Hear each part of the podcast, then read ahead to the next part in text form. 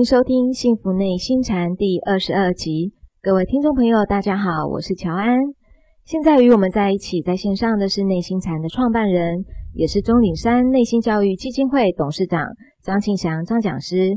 张讲师您好，乔安好，各位听众大家好，您好。在这一次讲师的解惑时间哦，我替听众朋友请教讲师一个问题。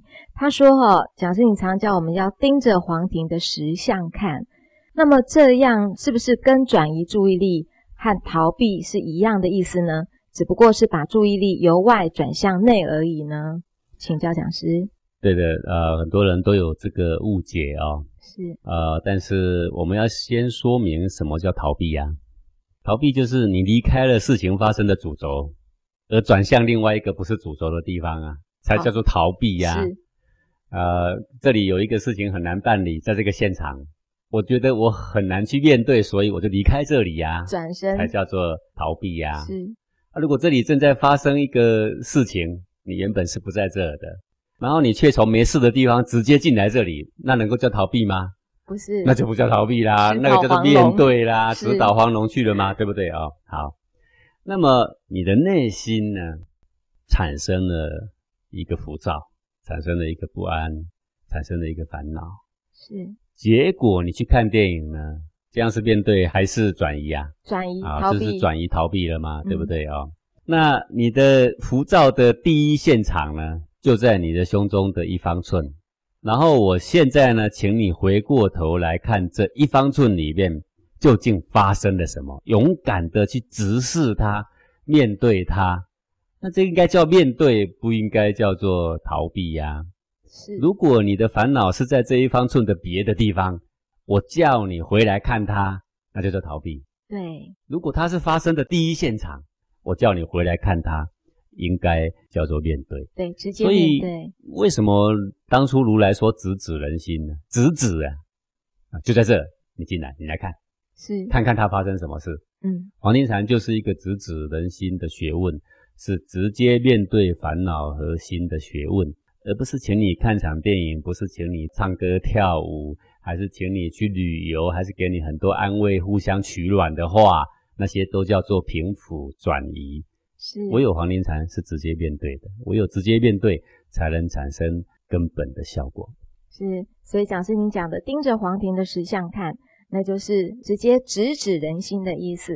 对的。那么如果讲师您这样讲啊，那内观是分分秒秒都要做观察吗？是不是日常的每一个感受的变化，我都要看得清清楚楚才算数？那这样子会不会很累呢？讲师，对的，如果分分秒秒都要叫你往内盯住某个主角来看的话呢，确实是会很累的啊。是，就像叫你眼睛注视着荧幕上的一个区块啊，也是很累啊。对，叫你专注着办着哪个事或想着哪个事的时候，也是很累啊。对，那么为什么还要叫你不断的往内观察呢？那个是因为呢，我们一开始学习的时候，我们对于内在到底发生多少事情啊，多少变化，到底这个烦恼是从哪里发生，怎么纠葛，怎么起，怎么落，我们一般的人其实并不清楚。对。那为了要提高你往内关照的频率，你必须提高，你才能够认识它嘛。是。所以呢，我们会要求你呢，你时时反观。好，但是当你成熟的时候呢，你是不必这么反观的。呃，但是呢，你即使不反观，因为你很成熟了，所以你内在有一点点浮躁发生，有一点点心情发生，你是很清楚的。呃，就像什么呢？就像肚子饿了没？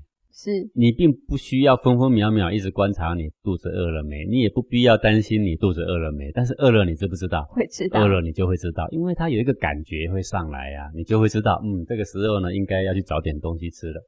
但是你不必从早上的八点一直担心担心到十二点呢，是对不对？如果你这样担心，是不是很累？很累啊！但是我们在练习的时候就不同，因为你不熟悉这个感觉啊。是。那我们要时时叫你关照。是。那个好像父母带小孩子出去玩啊，那小孩子呢一稍微不注意呢，他就尿床了。是。呃，然后呢，父母到这个交流道也问他，你要不要上厕所啊？好吧，下一个交流道你又问他，你要不要上厕所？哎，父母为什么这样问呢？就是叫那个小孩子往身体感觉一下。对，他在感觉自己的时候，其实就是所谓的内在关照了。好，所以宗教名词上就叫做内观了，或叫觉照了。那这样问会不会很累呢？呃，我没办法，因为对于一个会尿床的小孩子，你不这样累还是不行，因为他对自己不清楚嘛。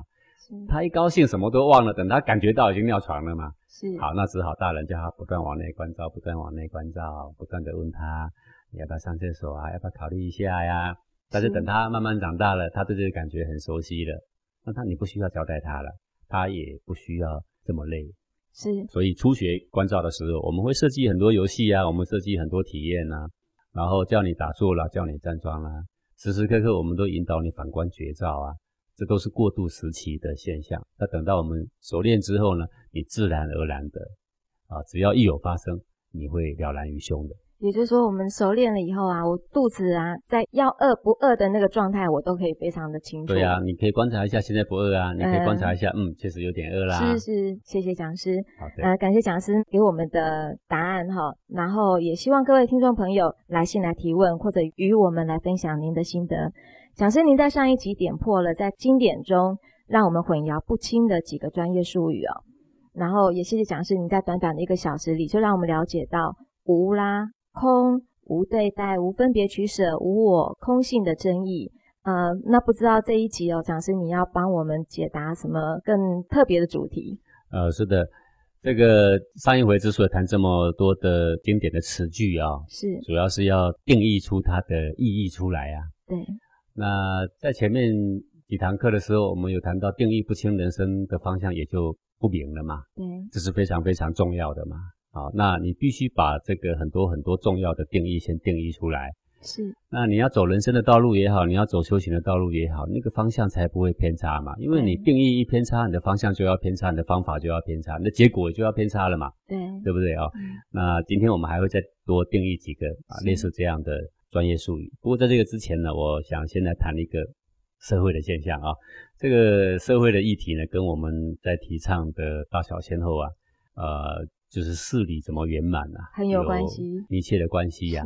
啊，那我来提出这个议案来啊。这个议案呢，就是哈佛大学最近呢很热门的一堂这个哲学的课程啊。这个哲学的课程呢，啊叫做正义啊。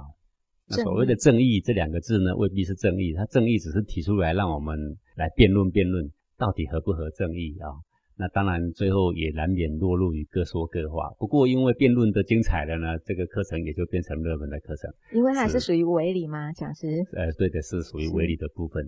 因为伪理才会引起争辩呐。对。如果出理啊，那这个人杀人对不对啊？我们当然说哦，不对的啦，怎么可以随便杀人呢？该不该判刑？嗯，应该判刑的啦。哈啊，这个是很粗的理。简单分辨。那伪理就是每一个人呢，有他各自的角度可以钻，可以闪躲。但对圣贤的角度来看，却不是这样。他其实也是很明白的。是。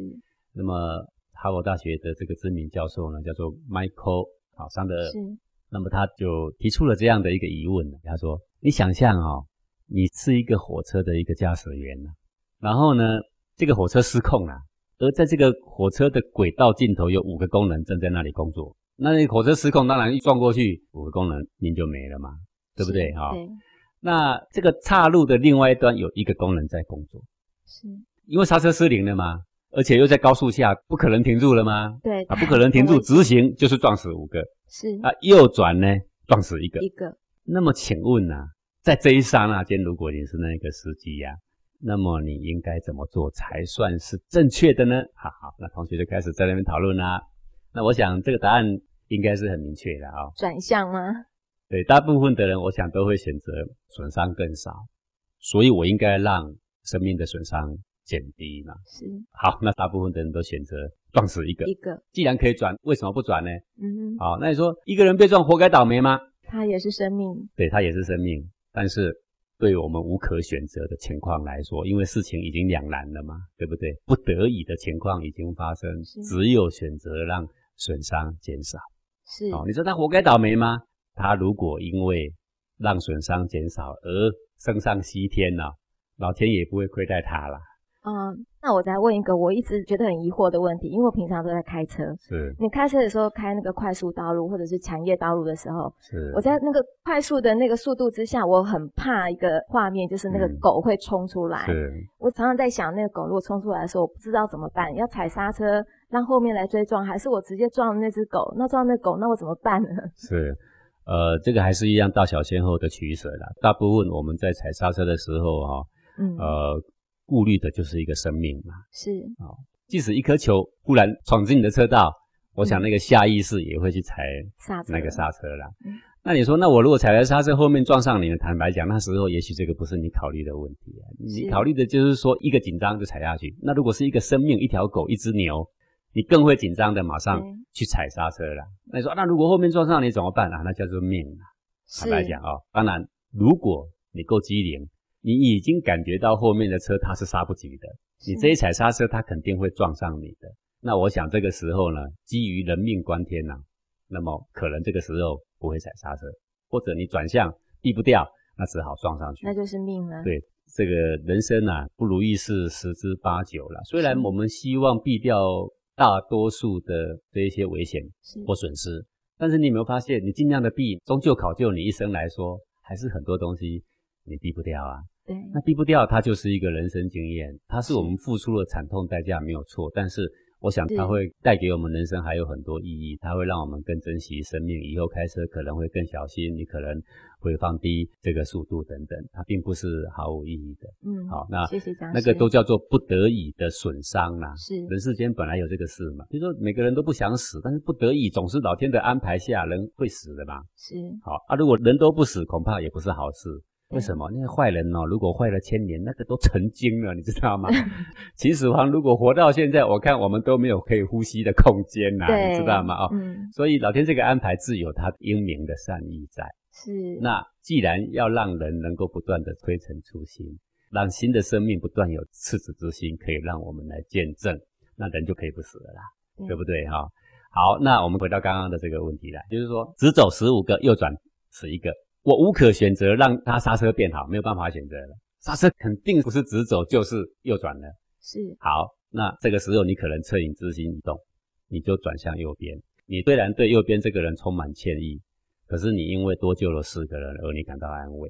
是，那这个损失的人呢？我相信他如果是一个有道义良知的人，他可能回到天上，他说：“嗯，我原谅这个司机吧。原来他不是故意撞我的，他是无可选择之下，而我这个牺牲我也觉得非常的有价值，是对不对？对。好，那另外一个反对的理由又是什么呢？那么他就举了另外一个不同情节。好，我们来看这个不同情节，你就又知道冲突点在哪里了。那人生之所以有很多的辩论啊，还有左右为难，就是因为很多冲突点嘛。对，另一个情节就是说，你是一个急诊室的医生，那现在呢有五名的病患急需器官移植，不然呢你只能眼睁睁看着他一个一个死亡。然后呢，你突然想到隔壁房来了一个做健康检查的人，那健康检查的人很健康啊哦，你就想到如果我悄悄取出这个人的所有的脏器拿来救这五个人的话，哇，死一个就活五个啊，是不是赚了四个？活了四个，死了一个，这个答案跟上一个议题呀、是一样的哦。好，那我请问你啊，这个做健康检查走进来的人，如果我把他打一个麻醉针让他昏倒，然后把他脏器取出来，他何其无辜，我移过去，我可以救五个。不能这样就计算吧，讲好，师那。么如果当然这就很多辩论，对不对是？好，那你辩论完呢，然后这两个案例就要拿来做比较啦。同样是牺牲一条命救五个人，为什么前面你说死一个就好？为什么后面大多数的人都说不可以这样干？这是不是一个道理上是不是给人很大的冲突？就这种辩论很有意思。嗯，那么可惜辩论的人都不是古代圣贤的角度嘛，就有很多很诡诈的辩论之术就出来、啊，所以他就声名大噪，也不一定是凸显了什么真理，而是说 他就是能够制造这样的冲突而引起了很有意思的争议嘛，对，对不对啊、嗯。啊，，当然后面这个议案呢，我也是赞成，你不可以无辜的去伤害这一个人的生命。是，好，至于你说，可是呢，同样是死一个救五个啊，对不对？是，好，这样是不是一个难题了？对，但是我要讲的就是说，个人业力，个人了啦。如果一个人的生命快结束了，他立下了遗书，说我死的时候，我的丈夫要交给谁谁谁，我要让他们去救人，这叫做残余价值。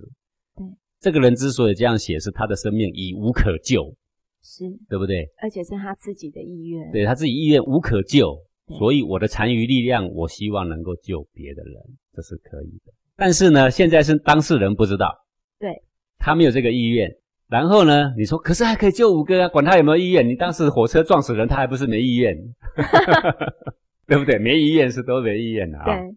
但是呢，这五个人他生病，老天爷交给他一个健康的身体，他把自己的身体搞成这样，这里坏了那里坏了，肯定在人生的一生中做错了很多很多的选择嘛，是吃了很多错误的食物嘛，用了很多错误的心机嘛，因为心情跟五脏六腑的健康还是有关嘛。对。你的个人业障要个人了，你不可以去夺取别人的健康的生命来让你存活。对，很多地方不是有这样的黑社会吗？哎，一个人出国旅游被绑架了，等他醒来的时候，他腹腔开了一个刀，是他的肾脏不见不见了。那有钱人生病嘛，对不对？是他想要多活，他竟然绑架了人，在他不知情之下把他的丈夫给偷了嘛？是好，各位请问，如果这样的事情，这个人被抓到，应该判什么刑？那刑罚是很严重的。对，为什么你如何的这样残忍呢？好，各位，我再问一下啊，最近大陆上有一个这样的新闻，有一个小孩两个眼珠被风把他给挖掉了，挖掉了只是为了拿什么？眼角膜。我们每一个人听到这样的新闻不可置信，你如何狠得下心，然后你用力气把眼珠整个拎出来？各位，你可以想象那种痛苦吗？嗯，光光想到这一幕，我们就说这个人如果抓到，应该判他死刑。对，对不对？对，只是拿眼珠，你就说要判他死刑。嗯，何况是你把一个活生生做健康检查的人进来，什么都拿走。是，不论你救了多少人呐，你去救的那些人是他们个人业力应该要个人了的。他的健康本来是他年轻的时候应该要自己维护的，他自己搞砸的，他自己要负责。就像一一个公司，你经营，你好好经营，你应该赚钱的。你偏偏吃喝嫖赌，你整天都不去公司，然后公司倒掉了，你可以去强取别人公司的资产来救我的公司吗？那是行不通的，嗯，对不对？对，这个生命的所有权是个人的，你没有资格说为了救我的生命去豪夺。那个来做健康检查的人，他其实是一个健康的身躯呀。对呀，他的生命是他有主权呐。是，各位，我们说大小先后，什么叫先后？这个人的生命是他先有主权呐。你凭什么拿他的生命的主权，然后来换取你的健康呢？对，不是吗？这个情况牵涉到主权的问题，不可以说哦，我家的这个电视机、桌子、财产什么都给你，然后你可以养活你们五家，所以你就把我家的全部抢走了。各位，这个不对，这个是先后的问题，这个是所有权的问题。对，好，那么这个每一个人生命都有所有权，但是我的所有权不能侵犯他人所有权，我的自由不能侵犯他的自由，我的健康不能侵犯他人的健康。是，这个是老天给我们独立每一个生命个体的自主的权利。至于上一个议案，当然也是一样。你在未告知情况之下，你牺牲了一个人，但救活了五个人。但是你要搞清楚一件事，那是无可选择。讲师，那我有一个疑问是：如果今天这个火车驾驶员他在那一刹那中，他没有转向呢？他撞死了这五个人，他会不会被大家骂？当然这也有可能，但是呢，呃，人在那一刹那失神恍惚，一刹那之间而已啊。很难论定他的心思啦。是，呃，人们在这样的节骨眼下，我们只会去追究说他确实没有办法，因为火车是刹不住的。对，呃，在那一刹那的挣扎之间，只要一秒钟经过了，方向盘没有转过去，他就往前直直走了。那我想，我们不能对于一个人天人交战的人之常情啊，过度的指责啦。就像这次有一次那个空难，也是最近的事情。那么因为爆炸嘛，然后可能有生还的，有已经往生的，那都在那个地上，救护车就过来，赶快要救活的人嘛。是，当然就不小心可能就压伤了，或者又压死了人。是，这样反而变成被大家来做谴责。是啦，这个叫做呃人为的疏失啦。啊，救难嘛，当然是需要经过一个周密的一些训练。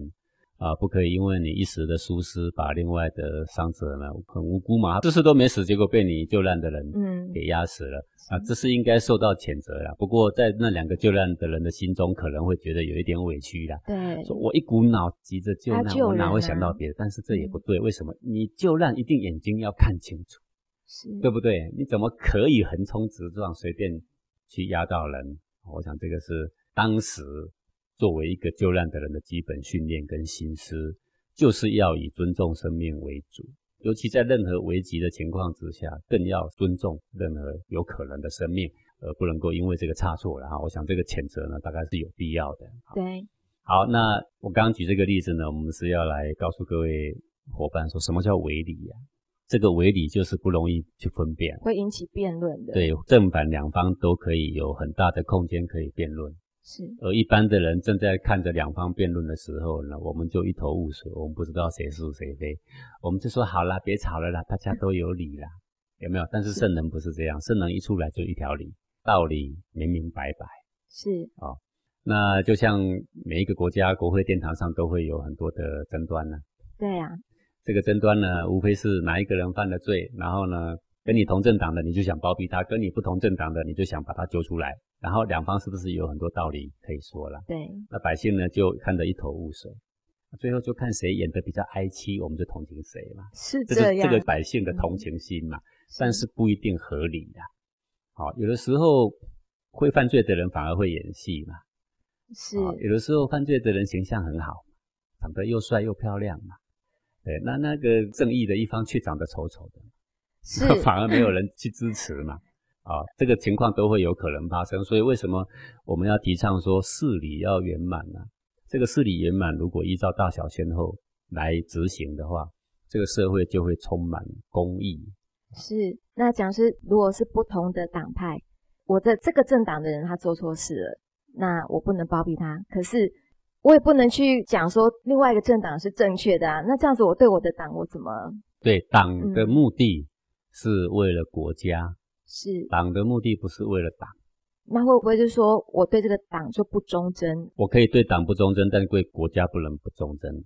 是啊，这个就是大小先后的问题。嗯，因为国家不存在，党是不存在的。好，然后你经营任何的党，像日本什么自民党、什么党、什么党啊，这个美国民主党啊，什么党？好，那么这个党当时成立的义，道义的义，是就是以经营国家为义呀。如果这个党的存在，它已经危害到国家。那么你还这个执意往前走的话，这就不义了啊，是对不对？所以不论是不是我们自己的党的人犯错，都要大公无私啦。啊，这个国家是大，党是小，对，党是小的嘛。啊，你不可能国家不在，那个党会在嘛？嗯，对不对？好，那今天呢，我延续前面呢我们谈过的主题呀，就是有关定义啊。是这个定义一定要清。那么这个专有名词啊，一定要呢彻底的了解它在专业领域里边的意义。你把它定义定清楚了，然后你才不会走错方向。对，啊，特别是在这个修行这个领域里面呢，就是很多名词都搞错了嘛，对不对？哈，对，一走错方向就越走越远了。对，那前面呢，我特别提到说“无”啊这个字啊，这个“无”说有而无知叫做“无”啦。是。哦，这个无我也好啦，无念也好啊，我前面已经都有讲过。对，在有念里面的无邪念叫做无念，是不是没有念头？不是没有念头，对不对啊？那个女子无才便是德，是有才里面不自恃其才，所以这个人很有德。所以我们说，哎，女子这么有才，还能不恃其才啊，叫做德。所以无才，无才不是真的没有才哦，嗯，无才是很有才干，很有才气，很有智慧，但是却很谦卑。诶，有没有德？有德，有德。好，所以当你到达了无里面，才真正产生了真理出来啊。是，你看这个无这个造字啊。你看怎么写呢？无呢？你看起来造字是这样，有一撇，然后一横，对不对？对。下面呢有四杠，然后串起来，对不对？对。然后再一横，下面呢有四点。四点我看得懂是火，好，对不对？四杠就看不懂。好，其实这个造字是怎么样的呢？对，那上面先点一点，那个是锅盖的那个把把手对，或者是上面那个钮。是。然后古代呢，因为不是现在的金属嘛，对不对？对。木头的盖子，那上面就要做个耳还是什么可以拧嘛？拿起来的对那个盖子是，然后呢，这一横四杠里面把它串起来，中间一横，对不对？就像个栅栏，对，其实就是蒸笼啦。哦，对，是蒸笼。蒸笼上面有个盖子，那下面再一横是不是一个底？对。然后下面四点呢，就是火。是。那个四点为什么是火呢？各位你想想看，一个锅子下面木头塞进去哈，对，哎，有斜的有直的，对不对？是。塞满了木头，就是差不多这个样子。对。这个无呢，其实就是。一个锅子下面正在着着火，哎，意思就是正在煮东西啦。对，这个很有意思，这是在说我们一个身体，我们身体就像锅子，像个炉子，你的丹田就是下面四点火，你的五脏六腑里面的精气就是蒸笼里面正在煮的食物啊。是，你要把它给蒸熟了，它在里面运化到熟了就可以养人了啦。是，对不对？对，好。当一个人无念的时候，当一个人胸中无物的时候，当一个人无我的时候，当一个人无私的时候，他丹田内的热火呢，就会熊熊的燃起。然后你说，哎，这什么意思啊？对啊，我这样讲的时候，超过小学、国中以上的人都不能理解这个话。我告诉你，婴儿他的丹田是热滚滚，是小孩子啊，冬天呢穿的开裆裤，他也不感冒。为什么？因为他身上带着一个火的暖炉啊。丹田。对，各位，我们冬天很冷的时候，我们是不是会买一个暖炉，然后带在身上？对，加个油，是点上火，对，对不对？我们要靠着这个身外的暖炉，我们才能够不着寒呐。小孩子不必呀，他自己的丹田里面有一个暖炉，时时产生热人。为什么？因为这个小孩子无欲，他不是没有念头，但是他没有我思的念头，没有争夺的念头，没有敌对的念头，他里面一派天真，气血畅然，任督二脉是贯穿的，丹田是熊熊热火的。它里面正在造化，是，所以无不是到你没有念头，无只是没有邪念，没有我思，没有你我的争端。当一个人常常处于这样天真天然的心境下，他身中自有一股造化在那边盘旋氤氲，在那边像蒸笼一样在净化他的法身。是，这个才是无的真意啊！你看无的造字一看，你就知道说，哦，无下面有火嘛，怎么会是没东西？对，起码有一团火嘛，就是因为你无念的时候，里面才会有一团火。是啊，这是可贵就可贵在这里。各位肚子饿了，现在如果有一个蒸笼在那里，烈火熊熊正在蒸着馒头，可不可贵啊？可贵，可贵啊！没有那个蒸笼，看你吃什么嘞，对不对？对。好，我们现在呢，我们的心也枯竭了，我们的精气神都枯竭了，我们必须要靠着丹田的熊熊热火，再重新提振我们的精气神。但这个前提就是你要先无欲，你要先无我，你要先没有你我的争端，你要能够跟你的情绪共处，那我们全身的热人就会化成丹田的一股热人，在你身上行造化的奇迹。是，那讲师如果造字那么有意思，如果照这样字面上看来，这个无其实就是有，但是要很清真。可是我们后面会误解的是，比如说我们讲没有办法，就是无法啦。嗯。是不是因为这样子，所以我们都误会？每一个字呢，都有它的正面跟反面的意思，有吉义跟凶义啊。但是我们现在之所以特别提出来解释，是因为说它是专有名词。对，在日常生活中，这个无嘛，反正就是没有嘛。对，对不对？但是在修行的专业领域里面的无念，却不是没有念。所以日常生活中，我也不能随便就把一句话就想说它不是没有。不，这是不行的，因为我现在讲的是专有名词，这个专有名词就在专有领域里面用的。是，而不能够违背日常生活大家对无的看法。只是日常生活的人，你要进入修行领域，你总得了解修行领域里面的无嘛。专业术语，对对啊，它指的是无念之后、无欲之后，丹田有熊熊热火，造化着内在的精气神的契机啊。这样我们懂了。是，好，谢谢那既然无都谈了，那我就顺便来谈谈这个空吧。哎，空啊，色不异空，空不异色，大家都会讲空，对不对？讲师是不是要从字面上来看？四大皆空，对不对？好。好，我们“空”这个字怎么造字？各位看，上面是一个穴。对，空穴来风的穴。好，穴就是一个洞的意思。对。好，这个穴的里面有个什么呢？宫。有个宫。空不是穴里面什么都没有，空是穴里面正在加工个什么？哎，有没有意思啊？有意思。跟这个“无”这个字像不像啊？像。很像啊。当你什么都放下的时候，哎，有一个造化的神功正在发生。哎。好像在洞穴里面有个工人的意思吗？正在工作，是正在大兴土木、大做工程。好像我们产业现在正在盖讲堂，对，好，每天都有工人进进出出嘛。现在应该也都听得到声音。好，那么也就是说，一种造化正在发生了。是一个人如果能够那样的空灵，能够放空自己。那么它内在就有一个造化奇迹，正在兴建一个工程，一个什么工程？一个凌霄宝殿的工程，一个大雄宝殿的工程，正在盖出你的金刚的法身出来。是，所以这个空跟无很有意思啊。你就是从我们这个中国老祖宗的这个造字里面，你就可以洞彻到，它有一些奇迹在里面了。好，好，那待会我再来讲什么叫色不异空，空不异色。对。我们先进广告哦，待会回来再听讲师来跟我们解这个空。待会回来。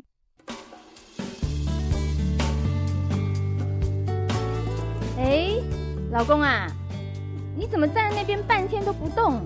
你在做什么啊？我在站桩啊。什么是站桩啊？站桩啊，站桩就像蹲马步一样，只是两膝围弯，然后呢，看着自己心情，看着自己烦躁的气血，然后看着那股能量，什么也不做，动也不动。可是你为什么流那么多汗呢？你在站桩的时候，你的气血会大量的涌动啊，所以就会流很多的汗，同一个时间还会带出你身体里面很多的毒素哦。这么好啊，那我也要来学一学哦。呃，说不定呢，能够让我更漂亮一点哦。那是一定的。你站桩以后，我相信你失眠的毛病也一定会改善哦。真的？好，那你赶快来教我，快点哦，快点来教我。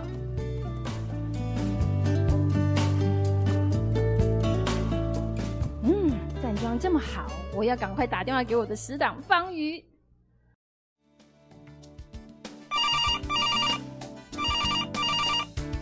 方瑜，嗨，维维。哎，我告诉你一个好消息哎！哎，刚刚我老公叫我站桩哎，然后他告诉我说站桩可以治疗失眠呢。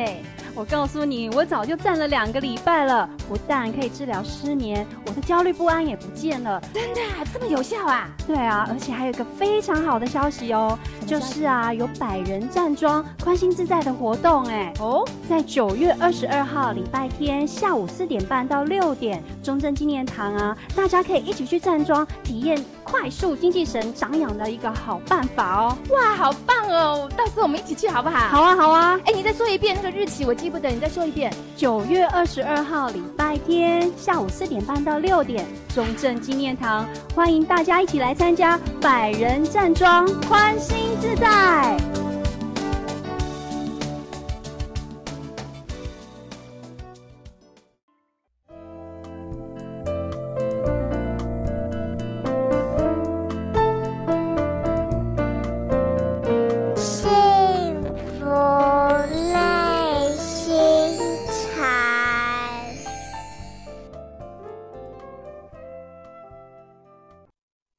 回到幸福内心禅。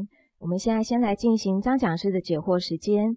讲师，我想请教您一下哈。我们学员有在问说，请教讲师，当我们在静坐或是站桩的时候，都是在关照我们身体里的气机，而且不管是静坐或是站桩啊，到最后都一样会很躁动。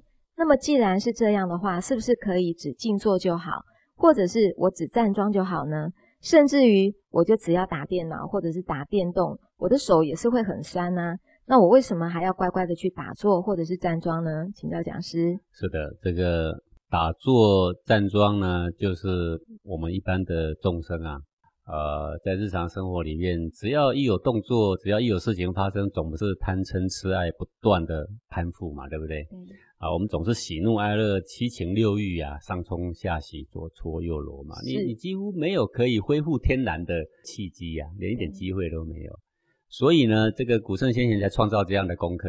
既然我说道在日常生活中，那就表示道的任何一个环节你都可以修炼。可是道也可以不在日常生活中，不是吗？是。我们这些众生就是道根本不在日常生活中，才把自己搞得如此凋零，不是吗？精气神如此的溃散，不是吗？所以就给你规定功课，你就这样吧。当你静静坐着的时候，我给你一些功课，我给你一些主轴，一些主要的精神指标。然后呢，你渐渐的就可以进入到无私欲、无思念、不计较、不对待的这样的清平的心境下。当这个清平的心境进入的时候，就是前面讲到的空，讲到的无吗？对。那空无进入的时候呢，下面就有四把火要点起来了。对。然后呢，你就会发现丹田熊熊热火上来了。好多学员跟我一起学打坐，他们就说：“哦，讲师怎么做得满身汗呐？”对呀。就是丹田熊熊热火，正在复活的迹象啊！是，以后丹田会滚起来嘞。嗯，哦，然后像这个空，就像房子吧，房子盖好是不是那个穴里面就形成了？对，房子里面就是穴嘛。是，这个穴里面要有工啊，但是里面的工厂正要开始而已啊，对不对？这才叫做空嘛。空不是只有一个穴呀，空空的，也没有人，也没有物，也没有家具。那你要这个穴要干嘛？这个穴盖好就是为了用，不是吗？是。哦，好，这个就是。空无的这个意义啊，那我们为什么要静坐？就是要让你从繁忙的事物的枷锁里面，进入到一个比较容易进入空无的一种状态下。那站桩也是这个意思，是啊，因为都不要让你去牵扯别的。至于你说那为什么不能打电动？如果打电动可以空无，你根本不会想打电动。对。你打电动就是因为里面气血不断的翻搅，你觉得这个气血这样翻搅很刺激，很有意思。你的心情七上八下，你完全被这个你上面的情境牵着走。你既不能无欲，你也不能无念，你也不能空，也不能无。那你的内在熊熊热火，你精气神只有跟着溃散。对，好，所以说打电动可以修炼吗？不行。嗯，对初学来说根本就是不行的，对高段来说是不屑的。是。高段的人哪里还屑跟你玩这些游戏呢？对，对不对啊？好，这个呃就这样解答。那我们就乖乖的站桩啊。那有学员就问，在站桩的时候，他就会觉得那个肌肉是非常非常的紧哦，无论要怎么放松都放松不了，这该怎么办呢？讲师？对，那么就对于前面我所谓放松的定义啊，各位你一定要一再的听清楚啊。所谓放松就是接受，接受那个紧，完全接受，完全不抵抗，嗯哼，不抵抗这个应有的紧，就是松，全部。十分的不抵抗，全然的不抵抗，就是放松到百分之百了。哦，放松到百分之百。你说五成的抵抗，就是放松到百分之五十啦。是。对，一般的人一点点的紧，他就完全的抵抗。呃，请教讲师，我们在放松到百分之百的时候啊，像您站桩哦，您可以一次就站两个钟头、三个钟头，是不是就是因为你就是整个放松到百分之百的一个状态？就是你接纳这一点点的紧在你的身体里面存在嘛？是。你接纳你在站的时间越久的过程，浮躁的气血不断的来袭嘛？你接纳它的时候，那个浮躁的气血俨然就不是浮躁，是，而是成为一种造化的奇迹，是丹田里生出来的一种热火。这个热火在蒸笼里面蒸出来的热气，在周流你的全身，正在造这个金刚法身。是，你会有无限的感激，你不会把它当做是一种造气啊。是，好像那个空里面正在工作，正在兴建工程，你会有很多的法喜在里面。那你能够站多久呢？这个工程就进展多久啊？是的。那如果你工程进展了一个小时，停了三天，那那个工程什么时候做得完？啊，做不完。对啊，如果你能够持续让它工作八个小时，然后再休息一下，当然这无不可啦，对不对？对。好，那就像学如逆水行舟嘛，不进则退嘛。是。你进三尺退一尺，嗯，这还是很有道行的，是，还是往前进嘛。你进一尺退三尺的话呢，呃，这个就叫做。徒留这个虚名啊。对，所以那个四把火，它不是每一炼就是四把火都起来点木头一样嘛，它是一根一根慢慢点起来。是啊，那个捂了下面四点火，就表示是好大一把火了嘛，对不对？哈，一个人如果下面的那一把火有点起来，随时都神采奕奕嘛。是，走路嘛就会像小孩子一样很快啦，蹦蹦跳跳也不知道。对啦，不会像那个瓜牛一样啦。当然，现在的人看他慢吞吞的样子是感觉很有德性，但实际上古代的修行人八九十岁，他还是活蹦乱跳，跟小孩子一样。生龙活虎的。对了。因为他的精气非常旺盛，精气旺盛就是因为丹田那一把火呢，熊熊烈火啊。是，谢谢讲师。那么，请讲师再帮我们回到我们刚刚讲的这个空。对，那刚刚空既然呃已经讲了呢，是空不是没有嘛？哈，是有有在空是该空的空了，房子嘛，对不对？哈，柱子不能空嘛，梁也不能空，屋顶也不能空嘛，是说要住的这个里面这个空间空了，空了之后你就可以把机器搬进来嘛。你可以把家具搬进来嘛？你看你要开工厂还是干嘛？对，都可以了嘛。对，所以空里面有很多东西，是它有的东西都会被我所用。好，所以才有《心经》有这么一句：色不异空，空不异色，对吗？受想行识亦复如是。啊，各位还记得这个话吗？是色不异空，不能只是解色不异空，因为它其实讲的是五蕴，它是色不异空，空不异色，受想行识亦复如是，就是色受想行识。都不异空，都不异空，空也不异色受想行识，不异是什么意思？没有两样，是空里面有色，没有两样，没有两样。对，空里面有受有感受，是没有两样。空里面有行为，没有两样。空里面有意念有识别，没有两样。哎，心经本来这意思很明白啊，我不知道曾几何时空被弄成完全没有意念。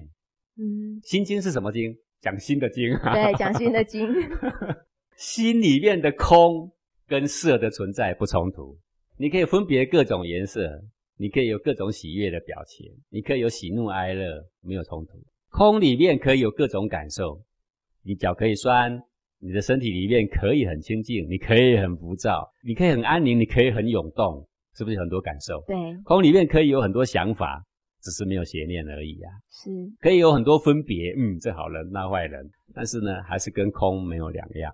现在的人解色不异空怎么解？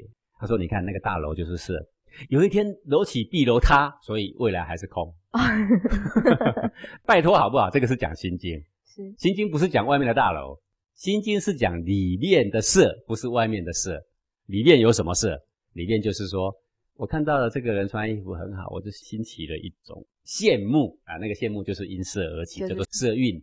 蕴就是里面的情绪啊，各位搞清楚了没？是蕴这个字不好解啊。总而言之，积聚在你里面的一种东西，就是情绪，叫做蕴。蕴因色而起的情绪可以存在，可以存在。但是当你观察它实相的时候，就叫做空。是空就是无物无我，物我两自在，叫做空。空就是前面虽然有很多人物，但是我不被它影响，叫做空。空就是心中虽然很多气血，可是呢，我怡然自得，不被它影响，不给它分别好恶，所以叫做空。是色蕴是积聚在我的内心里，因色而起的情绪，叫做色蕴；受蕴是积聚在我的心内，因感受而起的情绪，叫做受蕴。反正啊，色受想行识都是情绪。是，若不是情绪，就不会写在心经里了。是，如果色是外面的形色，外面的花朵。它不配写心经呐，对，他就应该写一本建筑的经，写一本花的经。他干嘛写在心经？心经是影响你的心，色蕴是你的内在有色蕴，身体里面心内有色蕴，受蕴是心内有受蕴，因为这是心经嘛，这不是很明白吗？他讲的是心内的东西，所以空里面可以有因色而起的情绪，因受引起的情绪。因任何任何六根感受而来的情绪，但是当我对他有正知正见的时候，我对他完全的看实相，不攀附任何好恶意义的时候，他对我是毫无影响。讲真的是不是要看得到实相才是空？对，看得到实相。什么叫实相？就是它不代表任何喜怒哀乐，它不代表好恶，就是那个能量动的感觉。能量只代表能量，就是空。你就会发现物我两自在，我跟他之间很自在。你看水，就是是代表水。水不代表有钱的水还是没钱的水，什么是高贵的水还是卑贱的水，没有这个事情啦。是水就是水。那我们要练习的能力，就是要把那个羡慕啦，或者是厌恶啦，很多不同的那个标签拿掉。你的情绪上来的时候，只看到能量，能量就是实相，对，才会等于空。这个工作初学必须静下来才容易关照，然后我用静坐的方式、站桩的方式，制造一点情绪让你观察，你将很容易看到它的实相。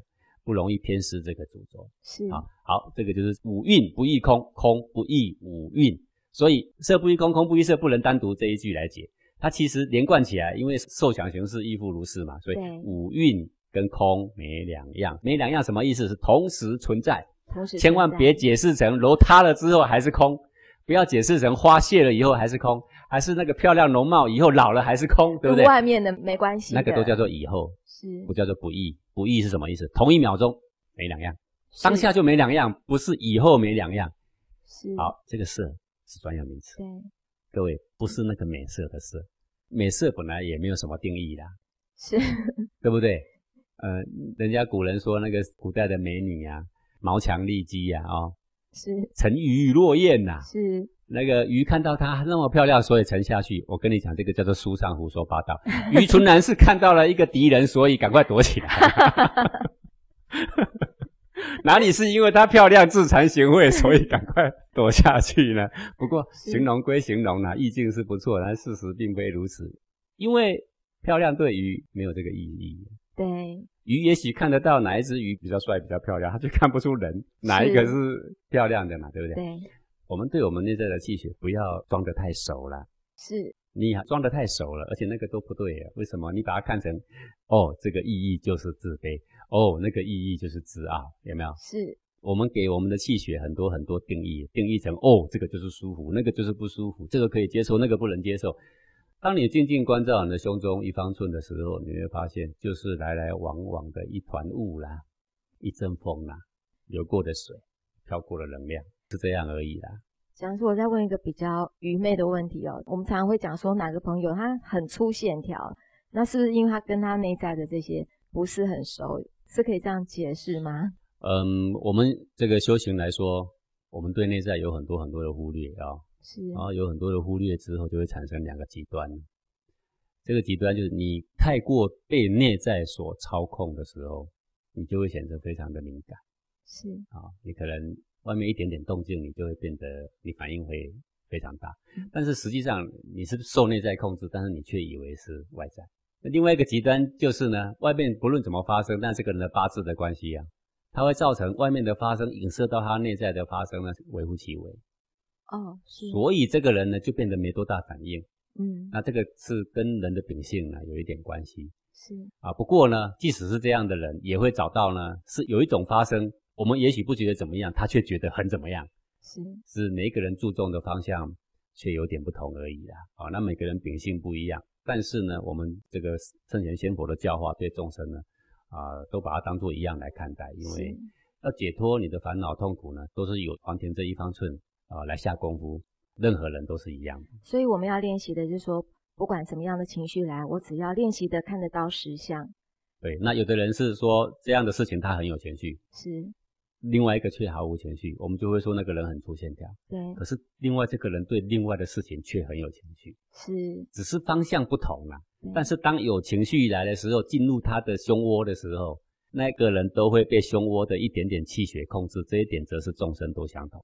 对的，所以我们在禅修班的时候，我们设计的课程，哎，这个活动带下去，哎，有三分之一的人很有体会，哎，另外三分之二没体会；另外一个活动带下去，另外三分之二的人很有体会，这三分之一却没有体会，哎，这个是常常发生的事情。所以变成我们的课程的活动，我们就要多样化。对，多样化的时候，我们就会有更多的几率让众生体会到，哦，情绪的发生原来是如此。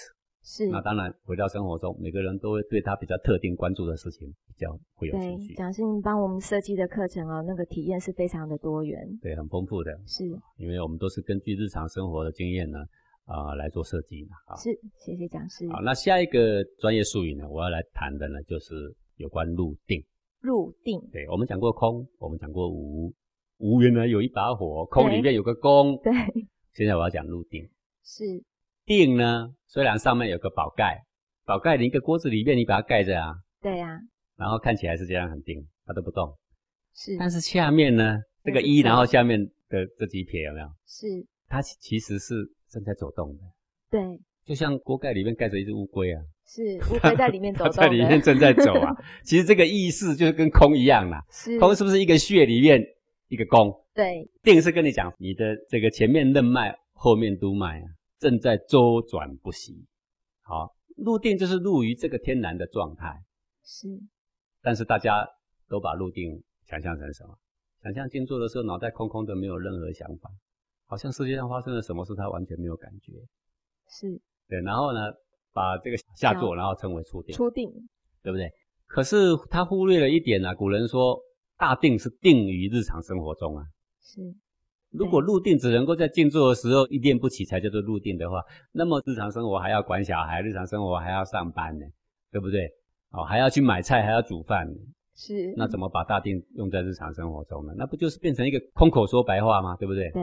好，所以我们知道说，我们对于这个定依然存在着某种误会。对呀，那讲师，那是不是那个初定是我们自己在讲出来的名词呢？为什么有入定？因为你有入定就有出嘛，有入就要有出嘛。可是大定是有路没出，如来佛一定永定，他已经入定了，他还要出来救众生。那你说他是出定来救众生吗？没有，不是。对啊，那就不叫定了。他在日常生活运筹帷幄的时候，日理万机的时候，他就是在入定。是没有头脑吗？没有想法吗？没有，他要计划好多事，他怎么可能会没有想法？是，那我们就把入定跟出定拿掉。对，那到底什么才是这个入定呢？对。啊，那如果你说头脑里面都空空的，没有想法才叫入定的话，那草木瓦石早就入定了嘛。那第一个成佛应该是草木瓦石嘛。从你认识他开始到现在都入定，他都没有出定过。对不对？是，他都不成不了佛，那你这个出出入入的人，你凭什么成佛嘛？对吧？对。好，所以在六祖坛经里面呢，就有一段的这个对话。哈，呃，六祖跟他的一个出访他的徒弟叫做智皇啊。智皇。对，智皇他当时是五祖的徒弟，然后他认为自己已经得到了正传嘛，哈，得到了甚深的心法嘛。是。然后呢，他就在山里面安居常坐啊。啊，盖了一个小茅庵，然后每天打坐，每天打坐，总共打了有二十年的时间呢。二十年。对，然后六祖呢也有很多高徒嘛。六祖的有一个徒弟叫做玄策，他就四处游玩。所谓四处游玩，其实就是挂单呐，到处去渡人。是。然后游到这个和硕这个地方的时候，听说这里有一个高人呢，哦，叫做智皇，年，对，然后就特地到这个茅庵里面呢去找他，然后六祖的徒弟玄策就问五祖的徒弟智皇说：“您在这里做什么呢是？”他说：“我呢就在这儿入定入定啊，他就在入定。”然后玄策当然是有程度的人，他知道说这个人有一点执着啦，是他就要破他这一点执着，他就问他说：“你入定的时候是有心入还是无心入？”啊，意思就是说你知道你正在入定，还是你完全不知道才入定？是好，如果你是无心入，你完全不知道，那跟草木瓦石一样一样，那草木瓦石也能够得定啊，那你有什么特别？对呀，对不对？好，那如果你是有心入，你入定你都知道，好，那你都知道，那你跟一切的友情，跟一切众生，我们都知道，啊我高兴也知道，我不高兴也知道嘛，对不对啊？好，那那些红尘滚滚的众生，他们也应该都跟你一样入定啊，那你跟他们有什么不同？嗯嗯，这一问问得诶很好对啊，你不是跟草木瓦石一样，就是跟众生一样是一样嘛？那我想请问你，你的入定到底有什么不同？然后这个智皇也不是简单人物啦，他怎么回答？他说我正在入定的时候啊，我没有看到我到底是有心入还是无心入，他没有看到，没看到。对，然后玄策就说了，他说你没有看到有无的心，你没有看到你入定啊，也没有看到你出定，那这个叫做常定，常定永远都定了嘛。你打坐你入的时候，你也没有看到说在入，你出的时候也没有看到在出，对不对？对那你等于出的时候还在入定嘛，那就是常定，常定就是永远的定，一定永定，哪里有什么出路？是对不对？还问他说你在茅庵做什么啊？他讲他盘腿一坐，嗯，正襟危坐，道貌岸然的样子，嗯，我正在入定。那你下坐的时候算什么？对，好啊，你一进一出，那你这个姿势就是功夫很差啦。是你常常在进进出出嘛，是对不对？对你是来这里练进出的是吗？是那要练进出，大家众生也有进出啦，对不对？是，好，那给他问呢，就说他问傻了，那他也很会辩论，说我不知道，我没有看到当时有没有有无的心呢？那你没有有无的心，没有出入的心，那就常定，没有出入。如果你还有出入，就不是大定。是然后请问你啊，你是哪一种啊？常定哦，呃，你是常定吗？可是问他说你在这里做什么？入定。嗯，那我们就离开这里吧。是哎，不，行，我要在茅庵里面入定啊。那我们就出社会去吧。是我们到哪里都是大定嘛，对不对？对，好，可是很显然的，他认为出去的话呢，就出定了；他认为下了座呢，也叫做出定了。嗯不过他确实这二十年中练就了一个很好的功夫，什么功夫呢？就是盘腿一坐的时候呢，很快可以毫无念头。是当你用脑波去测它，诶，真的只有西塔波。哦，对啊，阿法、贝塔都没了，剩下西塔波，非常非常静谧的时候，人在非常非常深度睡眠的时候，也是这种波啦。他那个状态是哦定啊，对，没有错，人是可以有这种状态。是，但是他们却误会了，好像只有这样的状态叫做定。那问题是这样，那大定定于日常生活啊，这是佛陀的教化的最高指标啊。那是不是说那是学着当石头啊？呃，就是误会了这个定我说这专业术语一定要先定义清楚，对，因为你定义不清，你你就在干嘛？哦，我在入定，真的，别人也都没有办法都去踏坡嘛，只有他有嗯办法去踏坡嘛。然后坡一测，哦，呃真的是大定，误会了就会变成追逐这种莫须有的成就。是好真正的佛大定定在日常运筹帷幄之中嘛，对不对？好，然后因为这个智皇啊无法再对答下去，他感觉来者也不是什么简单人物啊，是好，然后呢，他说你的师傅谁？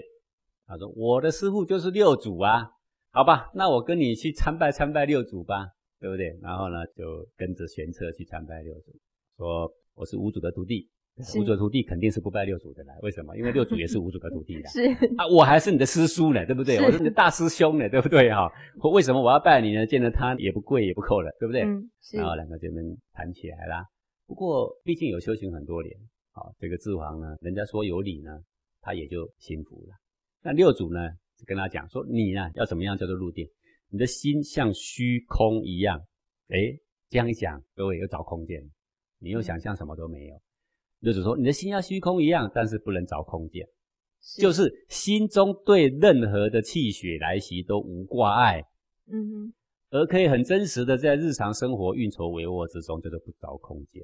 说应用无碍，动静无心呐、你的入定，你的真空，在日常的应用，任何地方都没有自爱难行处。因为如果你认为你的入定就是没有念头，没有想法。那炒菜怎么炒法？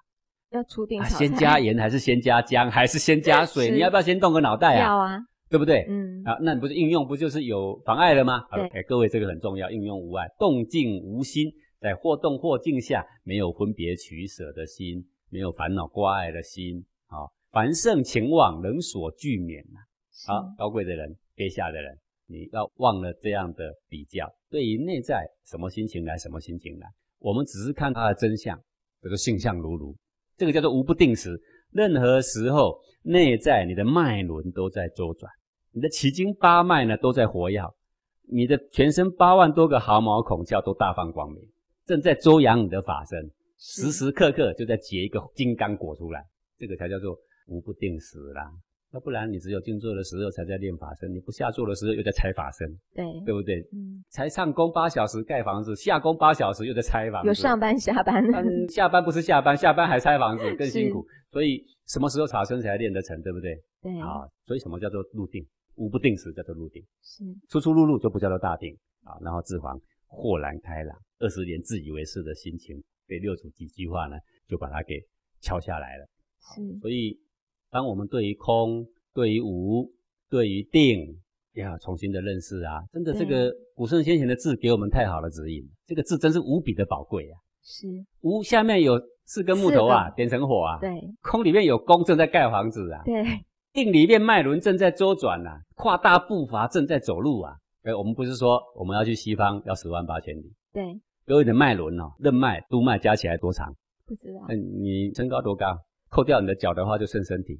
前面的任脉大概一公尺吧，顶多多一点嘛。后面督脉也是一公尺嘛，是加起来两公尺或两公尺半嘛。高一点的人顶多三公尺嘛。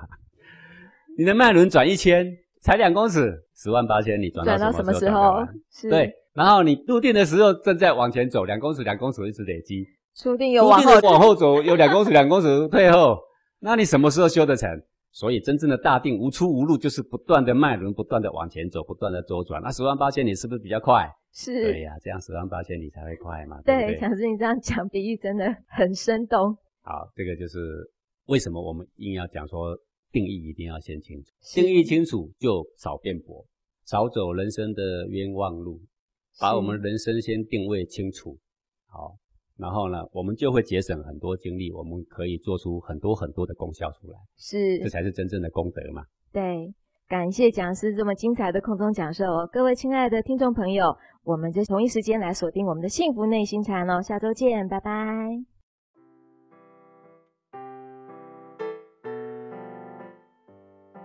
爸爸，我回来啦！哎，宝贝儿，想死爸爸啦！出国这一个月，你有没有想爸爸呀？超级无敌大大大大想！哦有，那么想啊？那宝贝儿，你哪里想爸爸呀？心里想啊。心里想啊？那心里是怎么想的呢？爸爸，我们以后去外面，嗯，都要在一起，不要分开，因为我们全家在一起才幸福啊。哦。我们宝宝都知道幸福啦，那你能告诉我，到底什么叫幸福啊？幸福就是心中的温暖。宝宝，你说的太棒了，幸福就是心中的温暖。